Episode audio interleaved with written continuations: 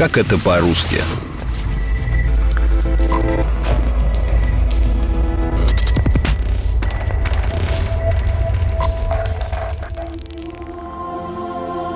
Ждите меня с первым лучом солнца.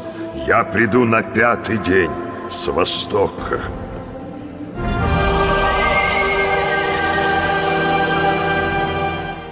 Обсуждая с кем-то планы или договариваясь о встрече, которую ну точно не собираешься пропускать, мы иногда говорим так «Да приду я, точно приду, но только если мне кирпич на голову не упадет».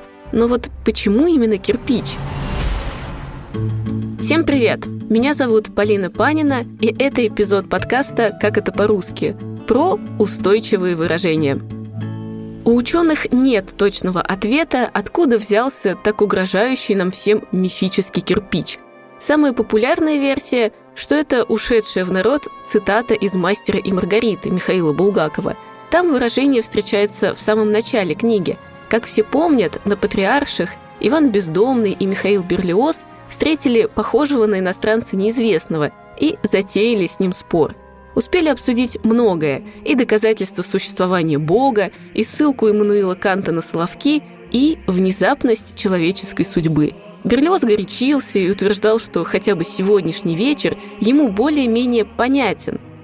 Ну, если, конечно, на бронный мне на голову свалится кирпич. Кирпич никогда ни с того ни с сего на голову не свалится.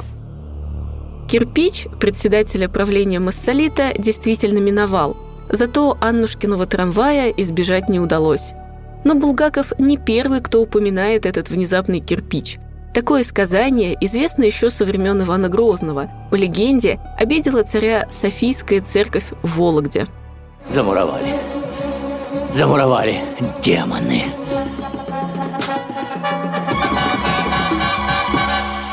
Вот что крест животворящий делает – Иван Грозный приехал в Вологду в 1565 году и остался почти на три с половиной года. Он хотел построить в городе Кремль, вдвое больше московского, устроить тут резиденцию и сделать край центром опричнины. Вместе с Кремлем начали строить и большой православный храм – Софийский собор – его возвели почти за два года.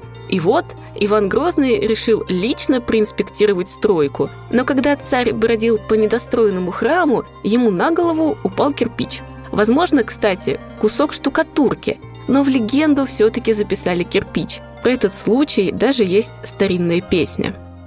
Когда царь о том кручинился, в храме новоем похаживал, как из своду туповатого упадала плимфа красная – попадала ему в голову, во головушку во буйную, в мудрую голову, во царскую. Неудивительно, что царь разгневался и на строителей, и на храм, и на весь город в целом. Сел на коня и ускакал в Москву, проклиная все на свете.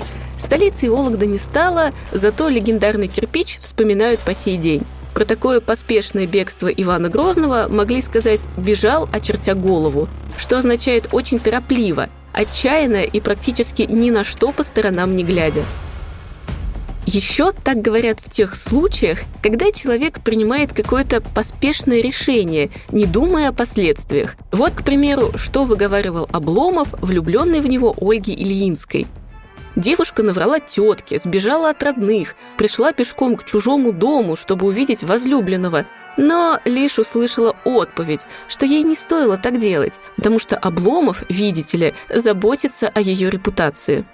Чтоб ни в чьей голове не смело родиться подозрение, что ты, гордая девушка, могла, очертя голову, забыв стыд и воспитание, увлечься и нарушить долг.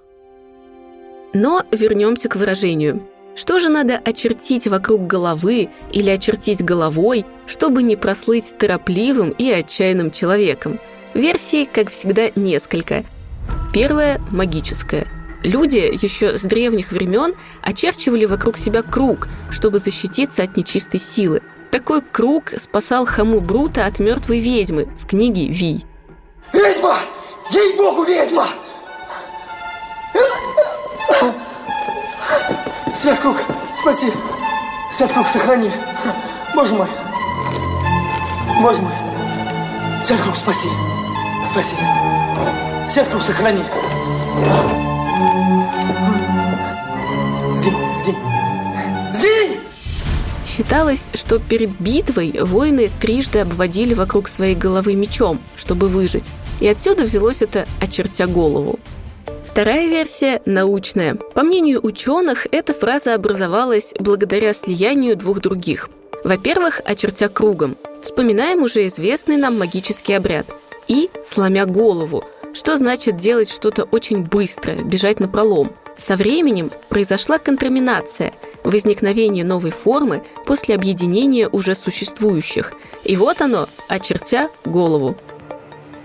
Еще одна, самая сомнительная версия про то, что перед важным делом наши предки обычно троекратно крестились. Но если кто-то крестился очень быстро, в попыхах, то со стороны казалось, что он просто чертит вокруг себя круг по воздуху. Нет однозначного ответа и про выражение «пускать пыль в глаза». По смыслу все понятно. Речь о том, чтобы создать у кого-то ложное представление о себе, показать в лучшем свете или положении.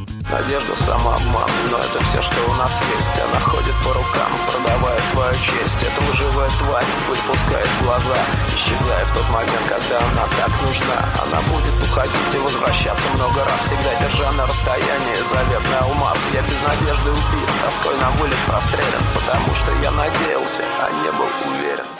Но не очень понятно, почему в глаза кидают именно пыль. Что, если кинуть мелкий речной песок, то уже не сработает? Ведь наоборот, пока будешь вымывать песок из глаз, зрение окажется замутненным и затуманенным, а мир вокруг размытым и прекрасным. По первой версии, фраза образовалась благодаря песчаным дорогам.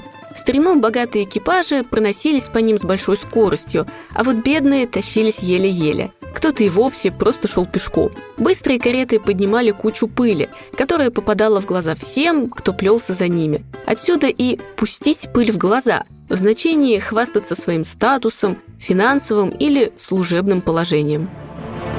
Версия вторая – воинственная. Тут можно вспомнить и кулачные бои на Руси, и битвы гладиаторов в Риме – во время борьбы один из соперников мог из-под тишка кинуть другому в глаза немного грязи, песка или мелкой пыли, чтобы запутать и на время лишить зрения. В англоязычных странах, кстати, есть выражение с похожим смыслом «натянуть ему шерсть на глаза». Но здесь все просто. Фраза появилась благодаря шерстяным парикам. Если надвинуть такой парик на глаза, то действительно ничего не будет видно.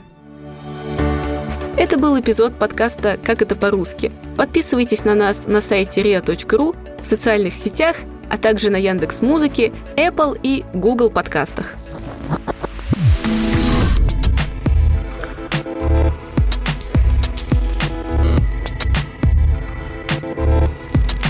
Как это по-русски?